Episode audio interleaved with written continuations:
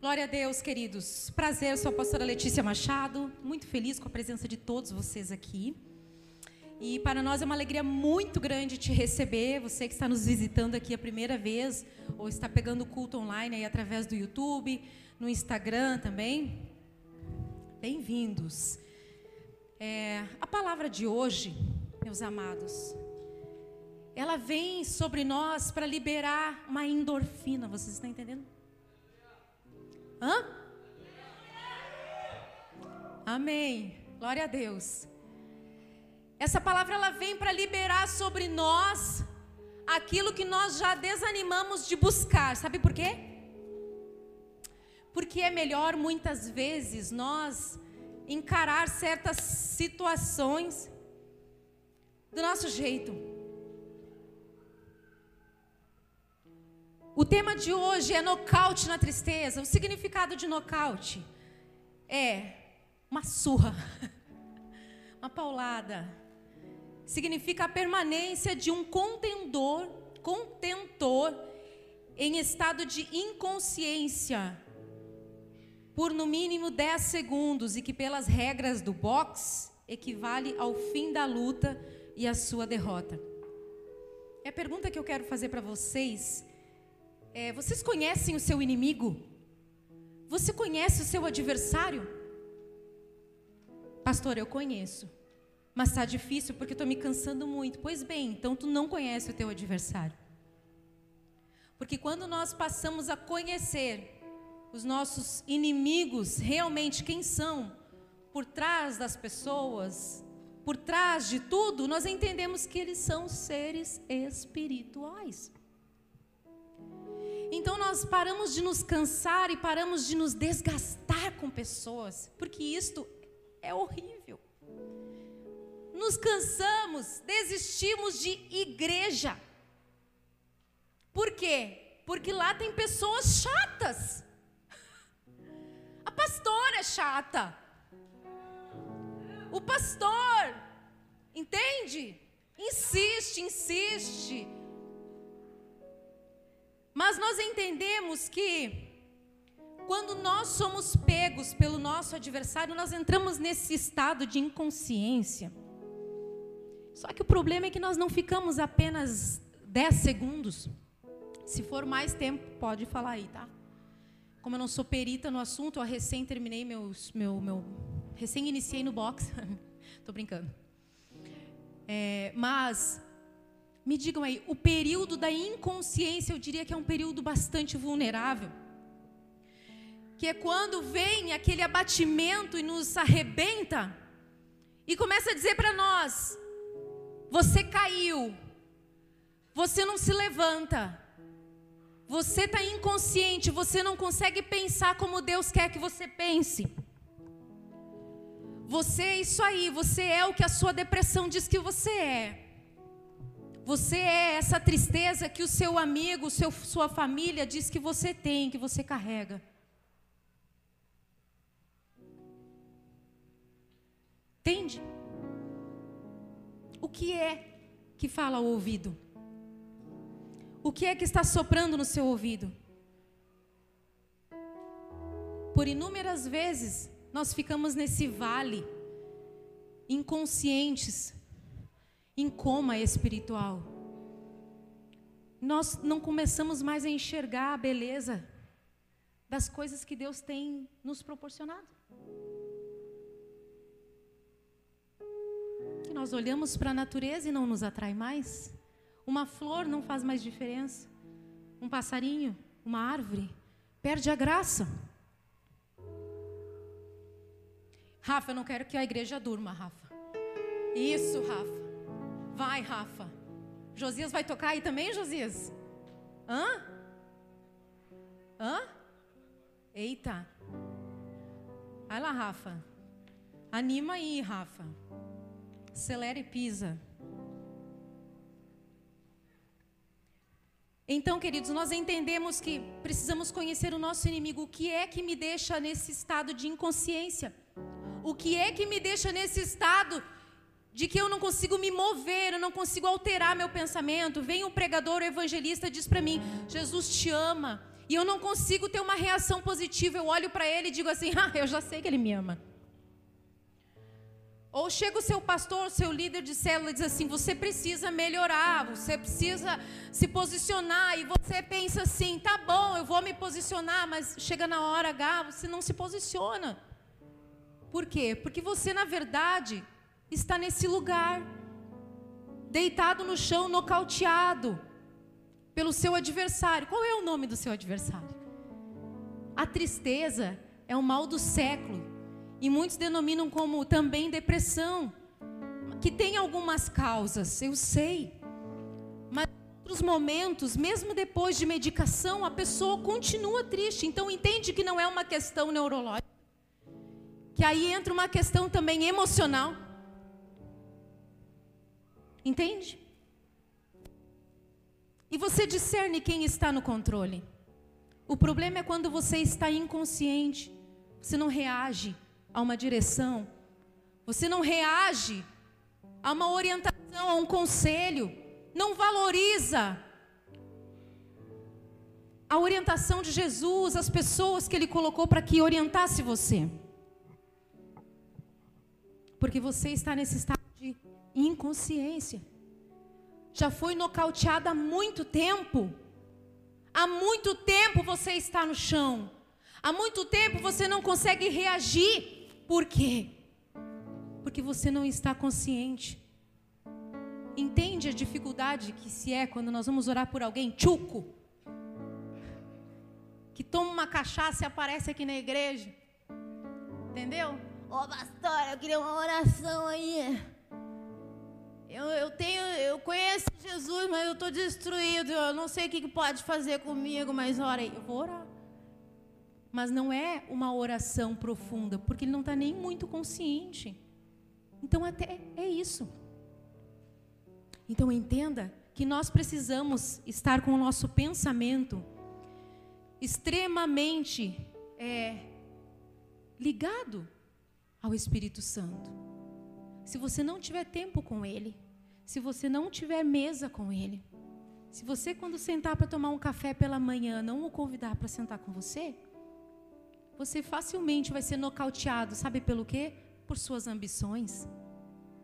Você vai ser nocauteado por suas tristezas. Você vai ser nocauteado por suas amarguras. E ele sabe, esse adversário sabe exatamente quais são os seus pontos vulneráveis. E o pior é que você também já sabe quais são as estratégias dele. E pode ser que nesse momento em que eu estou pregando, você esteja no celular zapeando. Você está sendo roubado, se não é algo muito importante. Eu quero dizer para você que você está sendo roubado neste momento de receber a palavra. Então entenda que este é um tempo precioso e pode ser que não se repita para você. Pode ser que hoje seja o seu último dia, sua última oportunidade. Isso não é sensacionalismo, isso é uma realidade para todos nós. Amém? Estão aqui? Então conheça, entenda quais são as estratégias do meu inimigo espiritual que me derruba. Em primeiro lugar, reconheça quais são as formas que ele pega você, quais são as formas que ele conquista o seu espaço e te põe para o chão. Se você não se posicionar em levantar, em querer ser ajudado, você vai continuar alimentando tudo isso que você odeia. Ai, eu odeio isso, pastora, que eu faço, mas eu sempre caio nisso. Beleza. Por que você sempre cai? Ai, não sei. Se posiciona. Se posiciona. A depressão, a tristeza é algo que nos rouba da presença de Deus. Porque a palavra diz que quando nós entramos na presença de Deus, nós saímos com alegria. Então, se nós estamos na presença de Deus, como pode nós não estarmos cheios do seu cheiro, da sua essência? Então, pare de potencializar os problemas. Pare de potencializar as amarguras, os problemas da família, dos vizinhos, do marido, do cônjuge. E coloca os teus olhos para o alto. Coloca o teu pensamento no céu. O que ele tem para mim? E você vai começar a se levantar. E nesse momento em que você começa a se levantar desse lugar onde você está anestesiado, o teu inimigo está de olho em ti. Ele vai tentar fazer de tudo para te dar mais uma voadeira que é para te botar no chão de novo. Então você lembra que precisa pedir o auxílio do Espírito Santo para estar ao teu lado. Espírito Santo, nessa noite, vem aqui, ou nesta manhã, ou nessa tarde, e me ajude a levantar. Me ajude a reerguer. Quantos rounds, quantos rounds, rodadas, você fica em pé. Isso fala muito de ciclo. Quantas vezes você você aguenta ficar ali nesse lugar de oscilação? Porque uma vez eu ouvi que se viver com Deus é ter alegria plena, então eu não quero mais cair. Amém.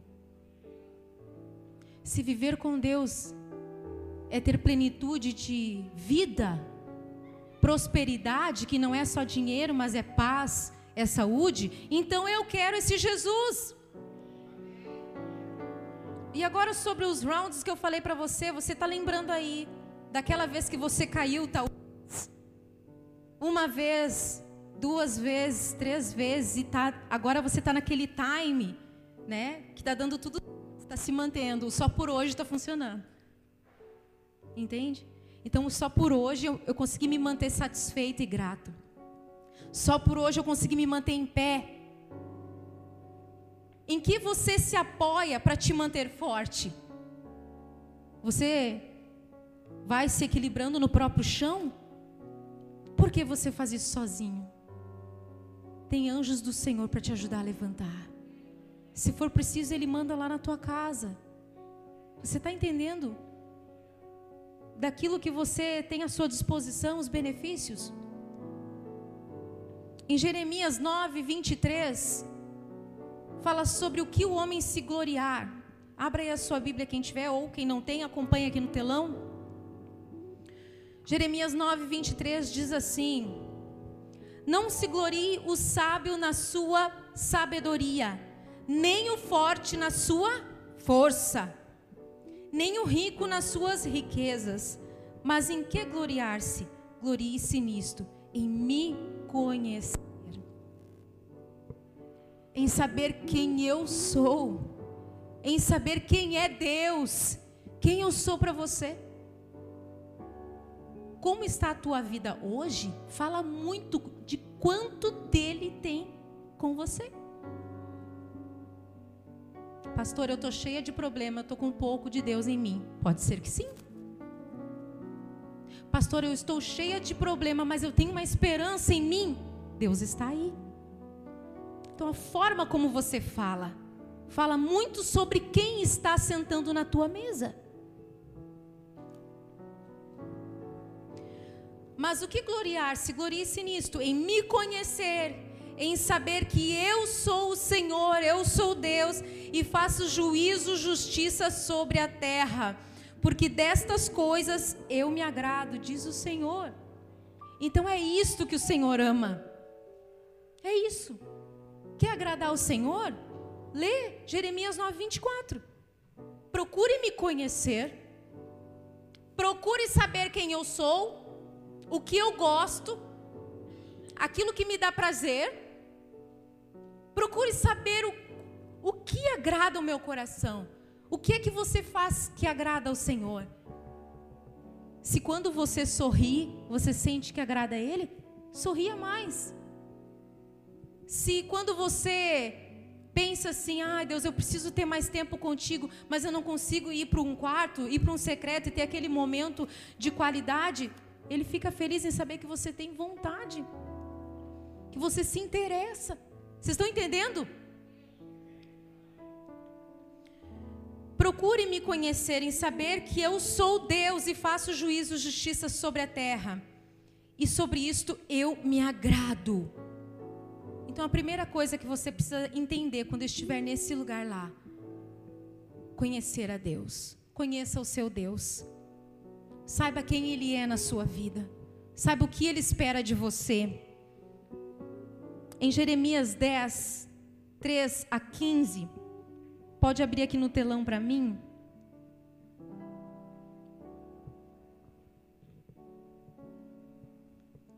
Jeremias 10, 3. Porque os costumes dos povos são vaidade, cortam uma árvore do bosque e um artífice e trabalha com um machado. Com prata e ouro a enfeitam, com pregos e martelos a fixam, para que não caiam. Sabe o que é isso? Isso aí são os patuás. Aquela galinha depenada colocada no espelhinho para não ter pesadelo. Se alguém tem isso no carro, por favor, tira aquilo, não funciona nada. Sabe o que funciona? Você orar e entregar para Deus. Entendeu? É incrível porque quando o ser humano se olha no espelho, ele não consegue entender a dimensão desse Criador que o fez.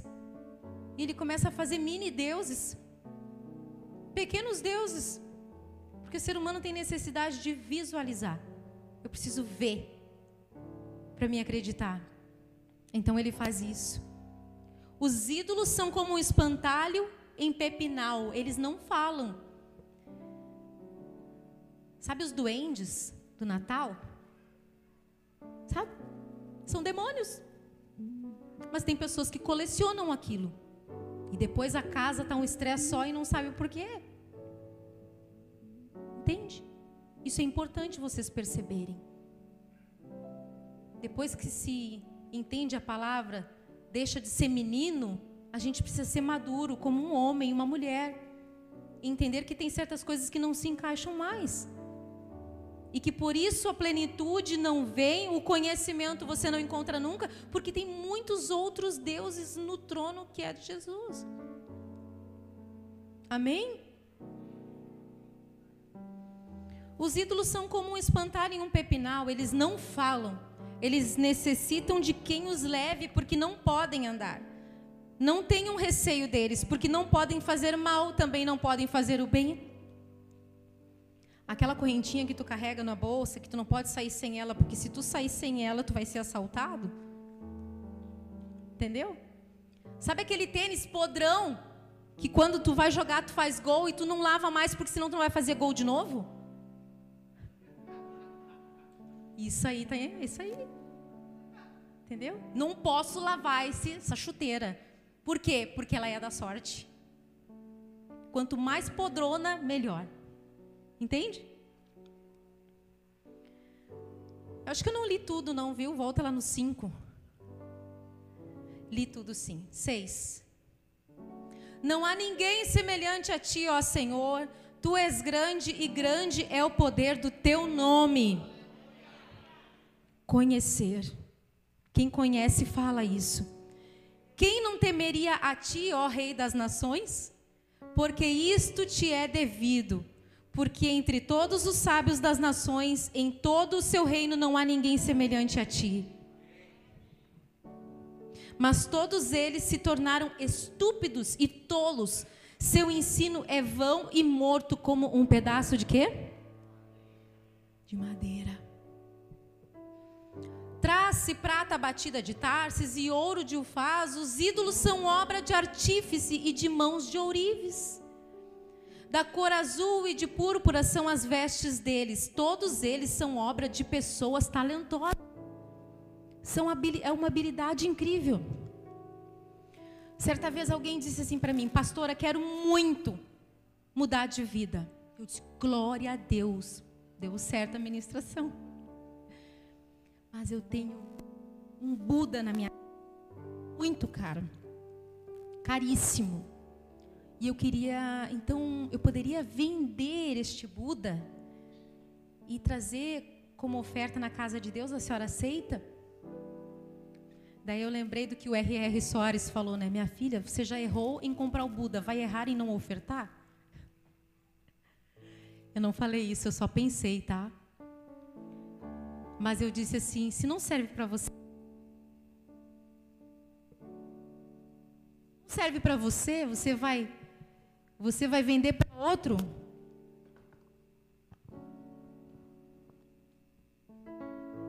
Som. Então, aquilo que não serve para você, você não compartilha com o outro, não multiplica. Se tem lá aquelas camisetas lá do Iron Maiden, tem um monte de coisa lá carregando um monte de. Corta, passa a tesoura e o porquê eu estou falando isso, só Deus sabe, porque nem está aqui. Mas cuidado com aquilo que toma o meu lugar, diz o Senhor. Cuidado com as paixões efêmeras. Cuidado com aquilo que você considera tão importante que se torna um Deus na sua vida e você nem sente. Geralmente essas coisas são feitas por pessoas habilidosas. 10. Mas o Senhor é o verdadeiro Deus, Ele é o Deus vivo e o Rei eterno. A terra treme diante do seu furor, e as nações não podem suportar a sua indignação, e a terra tem provado da justiça de Deus.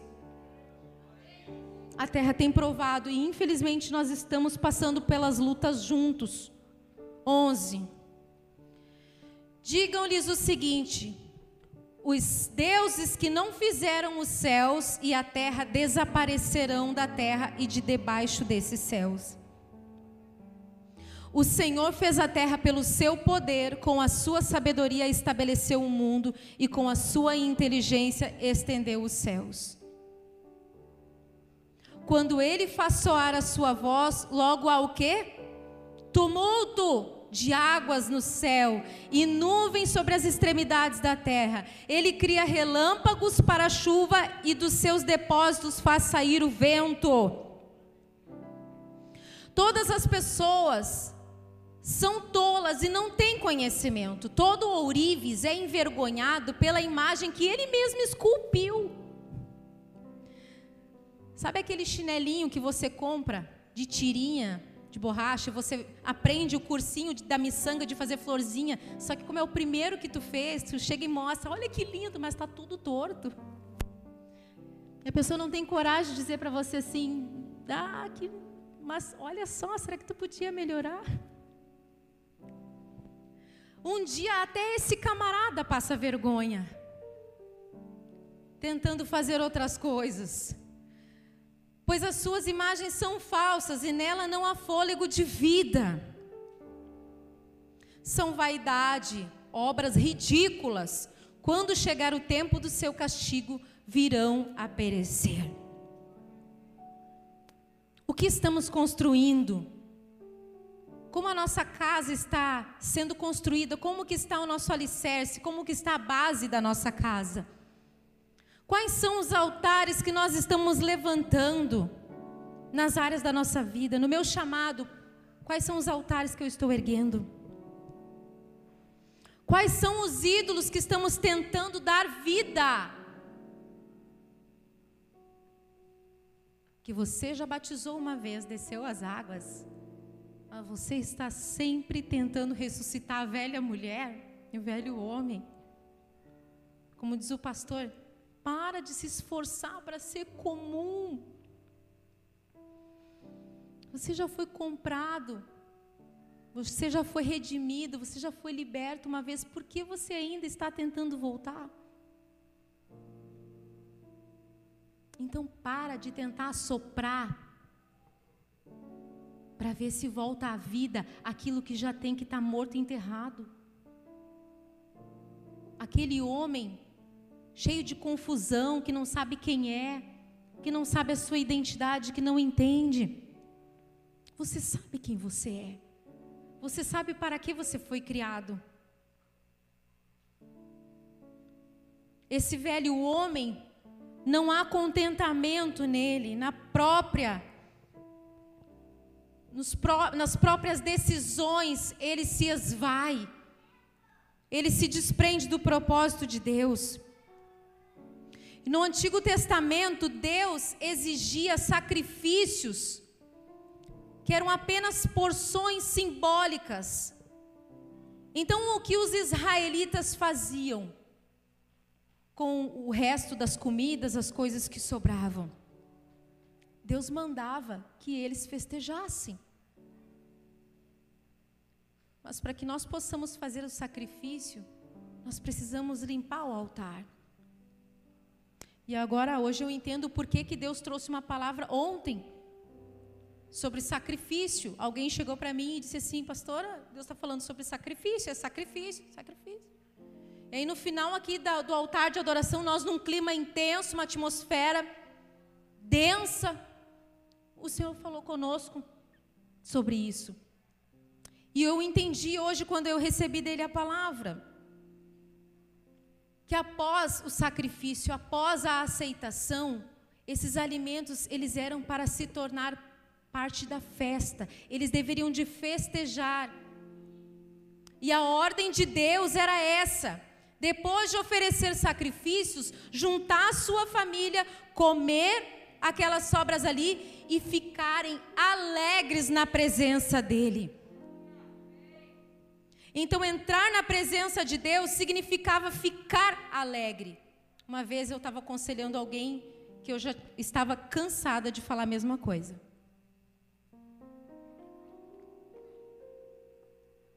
Cansada. E a pessoa disse assim para mim: Como assim fica alegre? Eu disse assim: Fica alegre. Fica alegre sim. Decide ser feliz. Ah, mas eu, tu não decide ser triste? Por que, que tu não te posiciona com a mesma força para ser feliz? Eu decido ter este dia feliz, eu decido ter este dia alegre, o Espírito Santo vem sobre mim, o seu fogo vem sobre mim. Orabaxander e. Mas porque nós somos nocauteados inúmeras e inúmeras vezes, nós ficamos nesse estado de inconsciência, derrubados, amortecidos, e nos tornamos uma, um, um corpo cheio de ataduras, cheio de remendos, não dá para usar o dedinho porque ele está machucado, não dá para usar o, o, o, dedão porque ele está sem o...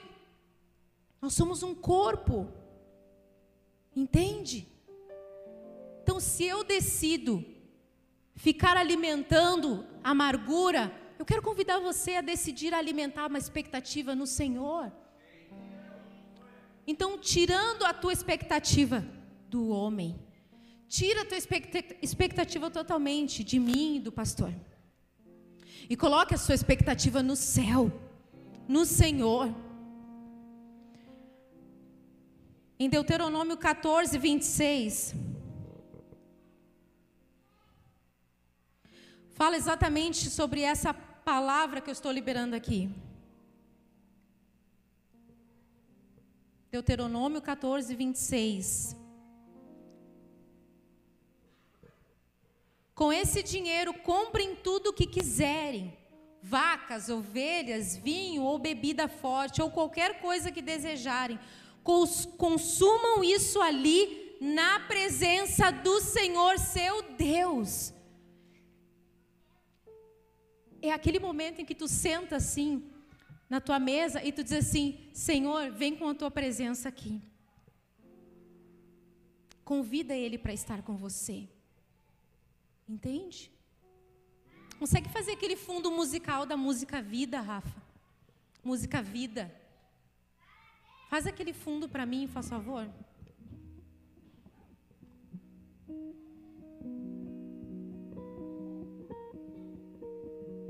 Então ele se alegra com isso. Pode manter esse versículo aqui no telão. Consumam isso na presença do Senhor seu Deus. Comam churrasco, suco de uva, ou bebida forte, ou qualquer coisa que desejarem, consumam isso ali na presença do Senhor, seu Deus, e alegrem-se, alegrem-se vocês e os membros da sua casa, vocês e a sua família. Entende? Celebra com a tua família. Celebra um tempo de despojos. Tenha o discernimento daquilo que você viveu e aquilo que Deus está querendo que você desfrute. Você não vai passar lutando sempre. Aprenda a sentar e se deliciar. Aprenda a sentar e desfrutar da alegria plena. É incrível porque quando eu convido Jesus para sentar comigo à mesa, pode acontecer o que for, eu sinto assim uma paz em meio à agitação, em meio às minhas guerras interiores. Eu não quero só ensinar você e só dizer assim, ó, fica alegre. Mas eu quero ensinar você a reconhecer o lugar onde você está, quem é o seu adversário e qual é a forma de você lutar contra ele.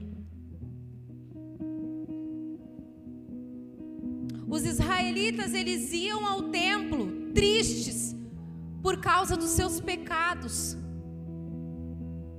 Eles iam tristes, era como se eles viessem aqui com uma tristeza muito profunda por todos os seus erros. E eles tinham que sacrificar. Eles vinham tristes e arrependidos, mas voltavam com alegria, porque sabiam que tinham conquistado, recebido perdão. Glória a Deus. Vocês estão entendendo? É isso. Você precisa conquistar essa alegria todas as manhãs, todas as tardes, todas as noites. Sabe o que torna o coração de um homem feliz e alegre? Um coração grato. Um dia alguém me disse assim, não faz muito tempo, não foi aqui em Sapucaí. Pastor, eu não sei o que fazer, mas os obreiros não estão, o pessoal não, não quer servir, não quer, não quer, não tem. Eu disse, meu, ensina sobre gratidão. Porque um coração grato é um coração feliz. Um coração grato é um coração satisfeito. Amém? Então, quando os seus funcionários estiverem para baixo, não correspondendo você na sua empresa, lembra disso que a pastora está falando. Começa a fazer ele lembrar dos benefícios. Ou se você, como empresário, não está conseguindo liberar os benefícios que você gostaria, comece a pedir ao Espírito Santo que te dê estratégias para que você possa também incentivá-lo a melhorar. A nossa motivação é o sacrifício de Jesus. Esse foi o maior sacrifício que foi feito. Muitas pessoas avaliam a espiritualidade pela roupa que o pastor usa, pela roupa que a pastora usa. Se ela usa uma colinha meia torta para um lado, não é de Deus, não tem reverência, usa um boné, usa uma touca. Não é isso que nos torna mais santo. Não é isso que nos torna mais pecadores. O que nos torna mais santo é todas as vezes que você renuncia o pecado que te leva para o inferno. Pode aplaudir.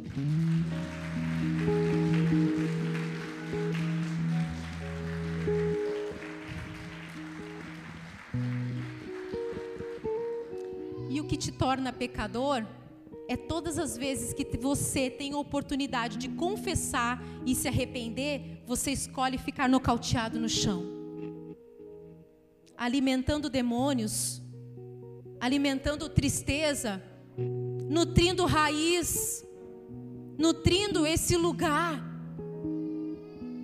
Assuntos assim são abordados nas partilhas de uma forma muito especial. Quero convidar homens e mulheres para essa sexta-feira estarem aqui.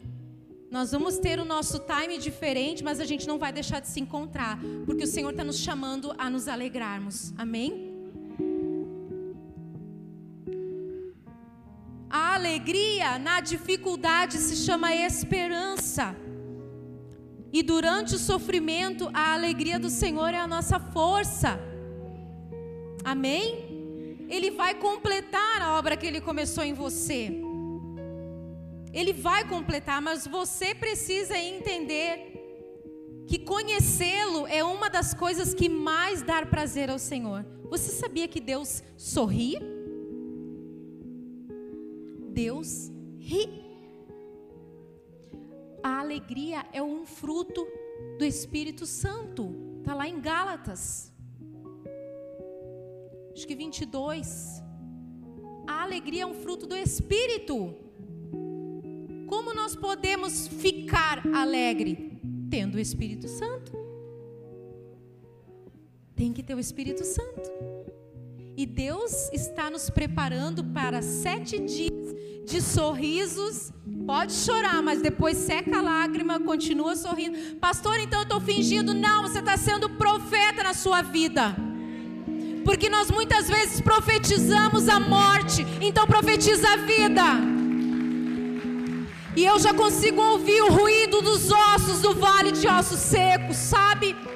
Eu consigo ouvir aqueles ossos se mexendo e os músculos voltando, e Deus fazendo sobrenatural. E ontem Deus falou: preparem-se, preparem-se. Só que para nós vivermos aquilo que Ele tem para nós, nós precisamos ter a força.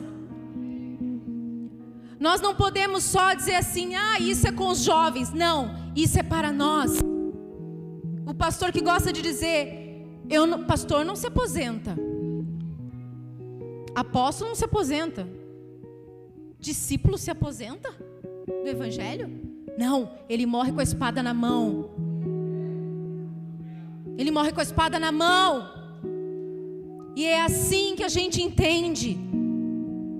Então nós não vamos nos permitir estar nesse lugar inconsciente, porque é exatamente isso que Satanás tem ganho em muitas e muitas vezes. Quando nós estamos nesse estado de dormência, que não nos deixa nos posicionar para conectar na célula. Não conecta por quê?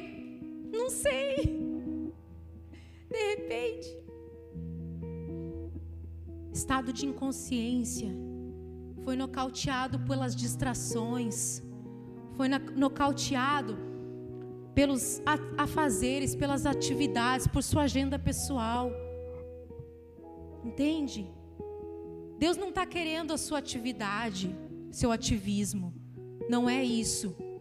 Mas Deus quer ver em você um coração que realmente decidiu se colocar em pé. Obrigado a você que acompanhou essa mensagem até aqui. Compartilhe para que mais pessoas venham a receber a palavra do Senhor. E nos siga nas nossas redes sociais, Instagram e na página do YouTube de Manancial Sapucai. Deus abençoe a sua vida e até o próximo episódio.